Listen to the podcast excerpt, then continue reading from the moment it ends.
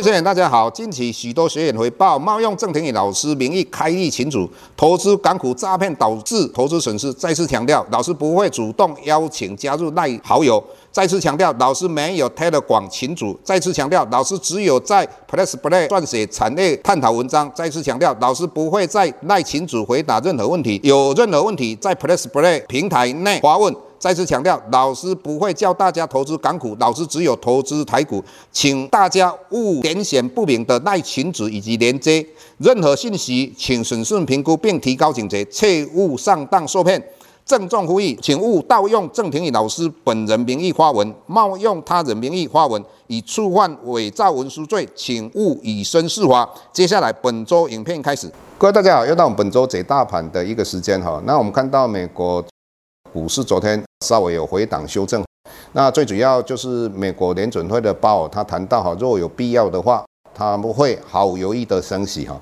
但是各位你要注意，他讲一句话哈，就是说对于过去他的紧缩货币政策到底对于整个实体经济的影响到底如何，是否会造成一个经济衰退？也就是说，他紧缩过度是否有这样的一个状况？那也就是说。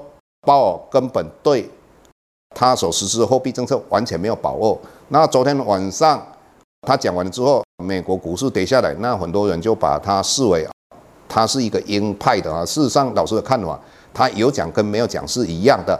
那昨天股市跌下来，是因为美国四大指数最近的话涨的幅度相对大，回档修正是一个正常的。那当然，我们也看到。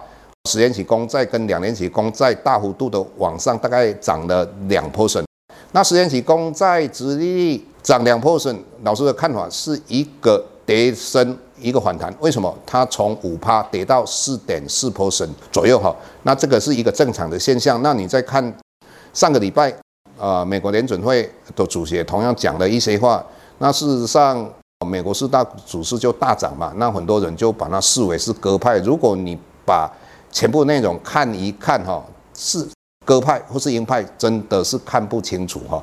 所以老师有时候很想讲一句话：美国联准会的鲍尔脉都出来乱了哈。也就是说，有讲跟没有讲一样了哈。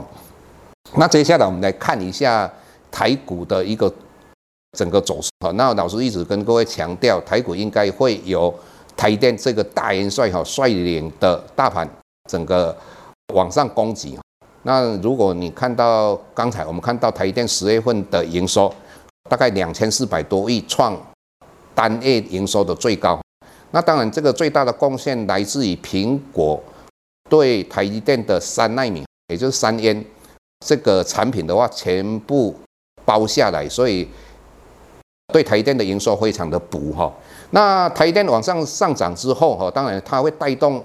台电相关的个股哈，我个人认为下个礼拜一或下个礼拜的话，应该这些个股都有机会。那台电往上涨之后，那我们的看到我们的大盘同样的站上季线，季线往上扬，而且大盘现在扣底的位置刚好在一个低点，那这个是有助于我们的整个大盘往上攻击。那再来，我们再看期货，那期货的话，在上上个礼拜三的话哈，大概空单大概接近一万六千口。那在三个营业日的时间，短短的，它就这个空单完全补回来。那我们看到今天的话，它又增加三千多口的多单，以目前的多单大概八千多口，所以整体来讲，不管现货跟所谓期货，都是一个多头走势哈。所以投资人可以对于我们未来哈到明年的第一季，应该可以相对乐观的看待整个台股。那回头我们看到有些人在谈到说美元指数。或是美元会非常强势，会造成一些新兴市场的国家因为美元的强势而造成金融危机哈。那他的论点就是说，因为很多的投资机构或投资人就把钱去买美国公债嘛，因为大家买美国公债的话，钱会流到也就是美国嘛，那造成美元的升值。但是各位应该要了解到哈，美国事实上它是用两张纸换取全世界的天然资源跟非常便宜的劳工。为什么这么讲呢？啊，一般来讲，美国它都是一个贸易逆差，也就是说，它进口的商品大于它出口的商品，那也就是一美元去跟人家买东西，那这个是一定是美国的政策。为什么？因为他希望全世界很多国家持有美元，在这种状况之下，大家都会用美元交易嘛。所以在贸易账，也就是说在这一块它是流出去的，但是在金融账，大家买它的公债流进来，所以在这种状况之下，不会造成美元的一个非常强势啊。这一点各位必须要有一个正确的观念。那当然，我们又谈到整个的新贵市场哈，那新贵市场有很多投资人不太了解它的风险哈。新贵的市场的它没有涨跌幅的限制，再加上它的流动性会，也就成交量不多，流动性会有时候会不足，所以报价往往很大。那它的交易时间大概来到就是从早上九点一直到下午三点哈，再加上它的第二天的开盘价就是它今天的。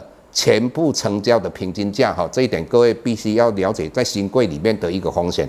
那至于呃台积电它营收创新高，带领的整个大盘往上攻击，那有哪些产业的话，我们可以去留意的哈，这个我们就可以在我们的平台里面跟大家啊说明哈。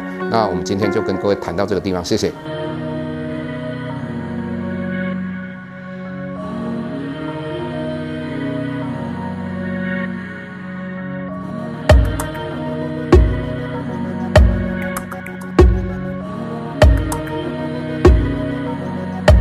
下周台股个股当中，老师精选的十几档个股做重点分析。想要了解老师到底精选哪些个股，欢迎订阅 Plus Play 互惠内容。下周见。